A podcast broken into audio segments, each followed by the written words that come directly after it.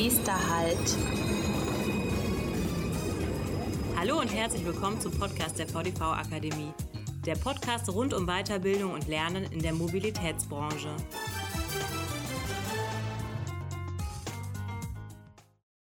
Nächster Halt, das 69-Euro-Ticket. Das neue Klimaticket?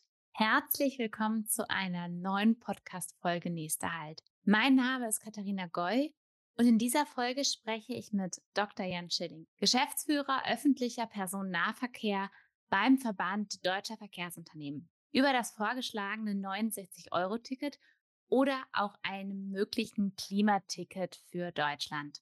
Hallo, Herr Schilling, schön, dass Sie da sind. Hallo, Frau Goy. Es ist Halbzeit beim 9-Euro-Ticket und im Juni wurden 21 Millionen Tickets verkauft. Der VDV schlägt nun ein 69-Euro-Ticket vor, welches es schon ab September geben könnte. In den Medien wird es häufig als Nachfolgeprodukt des 9-Euro-Tickets gehandelt. War das 9-Euro-Ticket der Ideengeber?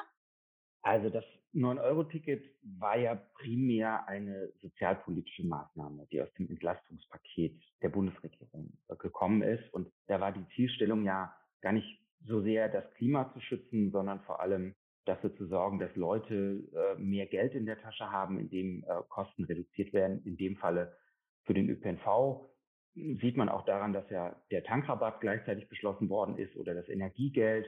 Das war ja alles quasi ein Paket. Aber natürlich steht dieser Erfolg des 9-Euro-Tickets und Sie haben ja die Zahlen genannt, 21 Millionen. Dazu kommen ja noch 10 Millionen Abonnenten. Also knapp die Hälfte aller Deutschen hat so ein Ticket in der Tasche. Natürlich ist dieser Erfolg dann auch äh, was, was uns erstens überrascht hat, aber auch sehr positiv überrascht hat und zweitens aber natürlich die Diskussion über eine Nachfolgelösung befeuert hat. Die Nachfolgelösung muss ja aber, wenn sie dauerhaft sein soll, eher ein Klimaticket sein, als dass sie jetzt wieder originär als Entlastungsmaßnahme geplant werden sollte. Für viele Bürgerinnen und Bürger, die sich in den letzten zwei Monaten das 9-Euro-Ticket gekauft haben um den öffentlichen Nahverkehr auch vielleicht mal auszuprobieren, ist der Sprung auf 69 Euro nicht so ganz ohne. Wie ist man auf die 69 Euro gekommen?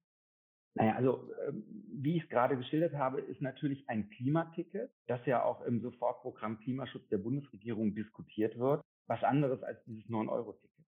Und äh, ich glaube, da ist ein bisschen eine unrealistische Erwartungshaltung geschaffen worden mit diesen 9 Euro, weil das kostet uns ja als Steuerzahler für diese drei Monate 2,5 Milliarden Euro. Das wären aufs Jahr gerechnet 10 Milliarden Euro. Das ist offen gestanden einfach nicht finanzierbar und nach vorne hinaus mit Blick auf Klimaschutz etc. pp. auch nicht sinnvoll. Dieser Vorschlag 69 Euro kommt natürlich einerseits aus den Erfahrungen heraus, die wir aus dem 9-Euro-Ticket haben. Die sind ja nicht nur positiv, sondern sie sind mit Blick auf Verkehrswende und Klimaschutz mit 30 Prozent mehr Verkehr, der dort induziert worden ist, ja durchaus auch zu hinterfragen, eben eingeflossen. Und dann haben wir natürlich irgendwie geschaut, naja, die Nutzerfinanzierung ist für den ÖPNV eine der wichtigsten Finanzierungssäulen. Wir sind nicht der Überzeugung, dass man das komplett mit staatlichem Geld ersetzen sollte.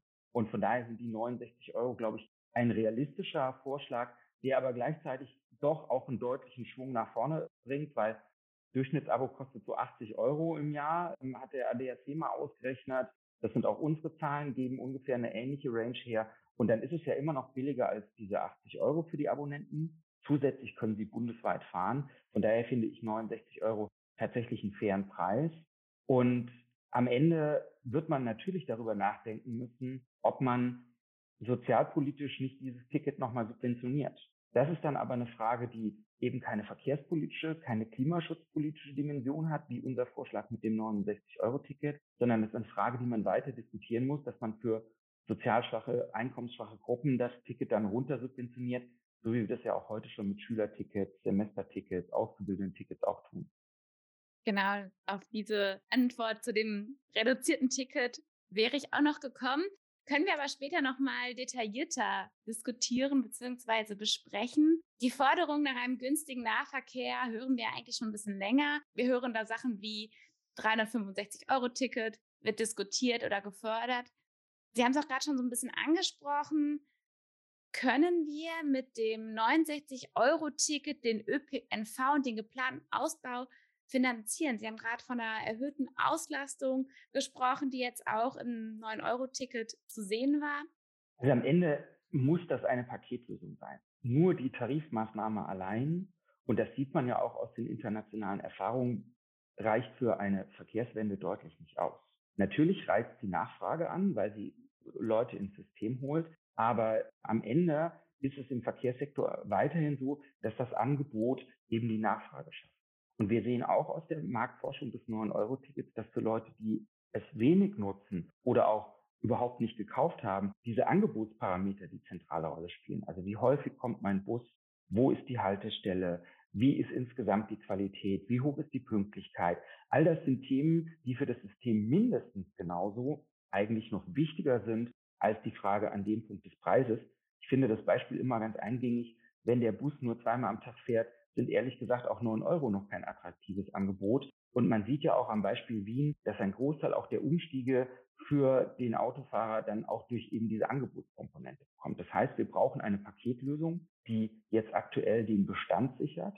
Das heißt, die Kostenanstiege, die ja auch wir haben im Bereich der Energie- und Personalkosten, müssen kompensiert werden. Und wir brauchen eine tragfähige, langfristig orientierte Finanzierungsperspektive für die Verkehrswende, die die Angebotsoffensive dann auch abbildet, die der VDV ja schon vor anderthalb Jahren mit dem Leistungskostengutachten dargelegt haben, wie man die Klimaschutzziele im Verkehrssektor erreichen kann. Da reicht allein die Tarifmaßnahme nicht aus. Sie haben gerade schon angesprochen, dass es auch sozialpolitisch eine Ermäßigung geben soll für das 69-Euro-Ticket. Es können sich nämlich leider nicht alle leisten. Und spätestens seit Beginn der Corona-Pandemie sollte eigentlich jedem klar sein, dass der ÖPNV auch zur Daseinsvorsorge gehört. Ich denke, das ist so ein bisschen ein zweischneidiges Schwert, denn es muss klar sein, dass ein Teil auch über die Steuern subventioniert wird, wenn wir ein günstiges Ticket haben. Stichwort Generationengerechtigkeit. Wie soll das Ticket in Zukunft steuerlich finanziert werden? Natürlich ist eine Steuerfinanzierung immer eine Frage, die man sich gut überlegen soll. Und auch das war natürlich ein Punkt, wo man sagen muss, wie viel ist man bereit, aus dem Steueraufkommen des Bundes für eine solche Tarifmaßnahme auszugeben oder auch aus dem Steueraufkommen der Länder an dem Punkt. Weil das Geld ist ja nur einmal vorhanden. Und jetzt ewig durchgängig Schulden zu machen, ist ja auch, so wie Sie gesagt haben, mit Blick auf die Generationengerechtigkeit eben auch keine Lösung. Von daher müssen Kosten und Nutzen da in einem Zusammenhang stehen. Und offen gestanden, diejenigen, die eben halt 69 Euro bezahlen können, die sollen das an dem Punkt auch tun. Von daher auch das ist ein Grund für diesen 69 Euro Vorschlag. Man muss aber ja für die Gelder, die jetzt einerseits in die, diese Tarifmaßnahme fließen, andererseits aber auch in die zwingend notwendige Angebotsperspektive und den Angebotsausbau im ÖPNV nicht zwingend neue Schulden aufnehmen. Es gibt ja, und das steht ja auch im Koalitionsvertrag, eine Vielzahl von klimaschädlichen Subventionen, wo man dringend drüber nachdenken muss, ob wir diese aufrechterhalten wollen oder ob wir nicht auch über Haushaltsumschichtungen Gelder generieren können, dass wir eben klimaschädliches Verhalten nicht noch durch Steuersubventionen anreizen, sondern diese Gelder tatsächlich dafür verwenden, um eben Klimaschutz zu betreiben und damit eben halt auch im Verkehrssektor den ÖPNV zu fördern. Weil am Ende ist ja die Frage, was kostet uns mehr, das Handeln oder das Nichthandeln? Und ich glaube, am Ende brauchen wir einen Umbau des Steuersystems, der eben genau das tut, der nachhaltig wirkt in Richtung Klimaschutz, aber auch nachhaltig in Richtung Schuldenbremse oder Staatsverschuldung, weil wir unseren Kindern ja nicht nur eine Welt hinterlassen wollen, die von ihren Umweltbedingungen noch äh, in Ordnung ist, sondern auch offen gestanden die finanziellen Spielräume lassen wollen, die sie selbst brauchen, um, um äh, dieses Gemeinwesen an dem Punkt zu gestalten. Von daher glaube ich, dass das äh, jetzt ÖPNV-Finanzierung eben sich nicht nur aus neuen Schulden speisen sollte, sondern dass man jetzt hoffentlich in dieser Situation, wo man ja auch sieht, dass die Haushalte enger werden, darüber diskutieren kann, eben klimaschädliche Subventionen auch abzubauen. Da bin ich sehr gespannt, was da noch kommen wird in Zukunft. In dem Vorschlag des 69-Euro-Tickets schwingt ja auch immer der Begriff Klimaticket mit. Sie haben es auch gerade schon angesprochen. Und in Österreich gibt es seit letztem Jahr ein Klimaticket, das sowohl für den Nah- als auch für den Fernverkehr gilt. Ziemlich coole Sache. Ist das der nächste Schritt für Deutschland? Hey, wir haben ja so eine Art Klimaticket auch heute schon. Das nennt sich Bahncard 100. Ich bin in der glücklichen Lage, eine zu haben. Und auch da ist die Nahverkehrsnutzung drin. Also von daher ähm, gibt es ein vergleichbares Produkt in Deutschland auch, allerdings natürlich zu einem anderen Preis.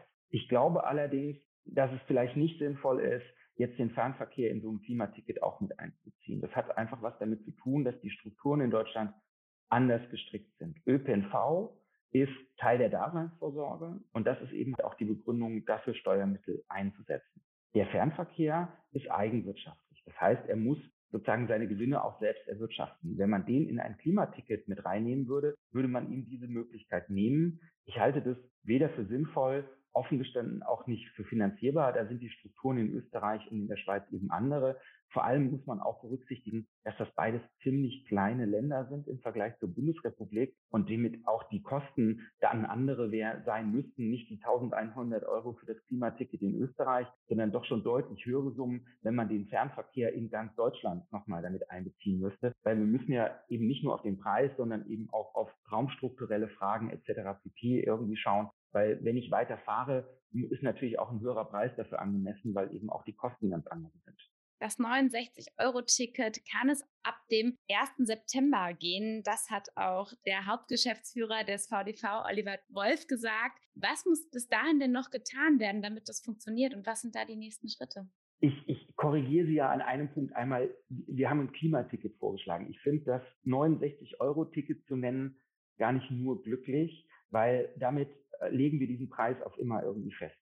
Und offen gestanden ist ja auch klar, ne, Kosten, Inflation steigen. Das wird nicht ewig bei 69 Euro sein können, sondern es ist ein Klimaticket, das jetzt aktuell sozusagen 69 Euro kosten sollte. Da wird man in Zukunft darüber reden müssen. Was dafür notwendig ist, um das jetzt schnell umzusetzen, ist vor allem eine schnelle politische Entscheidung. Bund und Länder müssten sich sehr schnell entscheiden, dass sie diese Fortführung bis Ende des Jahres haben wollen dann könnte die Branche das auch sehr, sehr schnell umsetzen in der Diktion, die wir für das 9-Euro-Ticket ja aufgebaut haben. Der Rettungsschirm läuft bis Ende des Jahres. Die Musterförderrichtlinie, die dafür aufgebaut worden ist, läuft bis Ende des Jahres. Das wäre ein sehr, sehr schnell umzusetzender Vorschlag. Ein Klimaticket dauerhaft langfristig ist auch was, was schnell umzusetzen geht aber höchstwahrscheinlich eher zum ersten ersten, weil da sind natürlich andere Fragen noch zu klären. Einnahmeaufteilung, regionale Fragen. Es muss operativ ganz anders ausgesetzt, aufgesetzt werden, weil es eben ja kein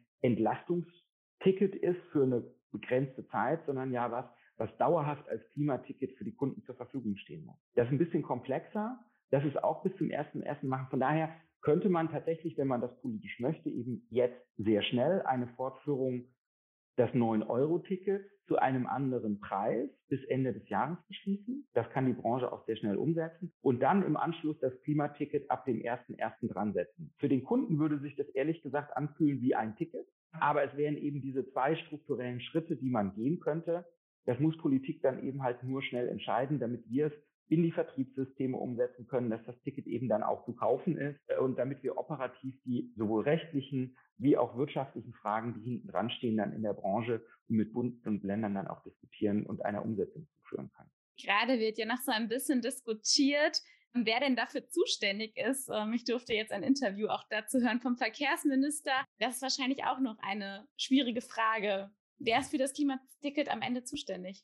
Also das ist ja ein beliebtes Spiel, dass man immer den Ball in den Vorgarten irgendwie des Nachbarn an die wirft. Das machen auf der einen Seite der Bund, das machen umgekehrt auch die Länder an einem Punkt, weil wir ja im Rahmen der ÖPNV-Finanzierung wirklich eine sehr, sehr komplexe Situation haben, wo zusätzlich ja auch noch die Kommunen eine Rolle spielen. Das heißt, wir haben alle drei staatlichen Ebenen in der ÖPNV-Finanzierung drin, die sich in irgendeiner Form daran beteiligen müssen. Ich finde, für ein Klimaticket ist primär der Bund zuständig weil der Bund die völkerrechtlichen Verträge für den Klimaschutz eingegangen ist und auch das Bundesverfassungsgericht ziemlich deutlich das Thema Klimaschutz dem Bund zugewiesen hat. Gleichzeitig ist vor allem auch für die sozialpolitischen Komponenten und der Daseinsvorsorge ganz klar die Länder dafür zuständig nach unserer Verfassung. Also am Ende hilft es aus meiner Sicht nicht, mit dem Finger auf den jeweils anderen zu zeigen, sondern ich glaube, jeder der beiden Partner muss da seine Verantwortung tragen und dann auch seinen Beitrag dazu leisten, sowohl was die Angebotsperspektive betrifft, wie auch was jetzt diese Tarifmaßnahme betrifft. Da müssen sich einfach beide Seiten zusammenraufen und da jetzt schnell eine Lösung bekommen, weil wir verlieren ja über diese Debatten eigentlich nur Zeit. Und wir haben mit Blick auf 2030 einen Verkehrssektor, weil er ja bisher noch überhaupt keinen Minderungsbeitrag geleistet hat, haben wir diese Zeit nicht mehr. Von daher finde ich diese Zuständigkeitsdebatten persönlich sehr betrüblich und hoffe, dass sie jetzt auch ziemlich schnell ihr Ende finden, weil es ist überhaupt nicht konstruktiv. Es muss wie bei so vielen Teamwork sein. Lieber Herr Schilling, ich danke Ihnen für das Gespräch und die Einblicke in das hoffentlich bald kommende Klimaticket. Vielen lieben Dank für die Möglichkeit, meine Gedanken zu teilen. Bei Fragen und Anmerkungen sind wir unter podcast.vdv-akademie.de erreichbar.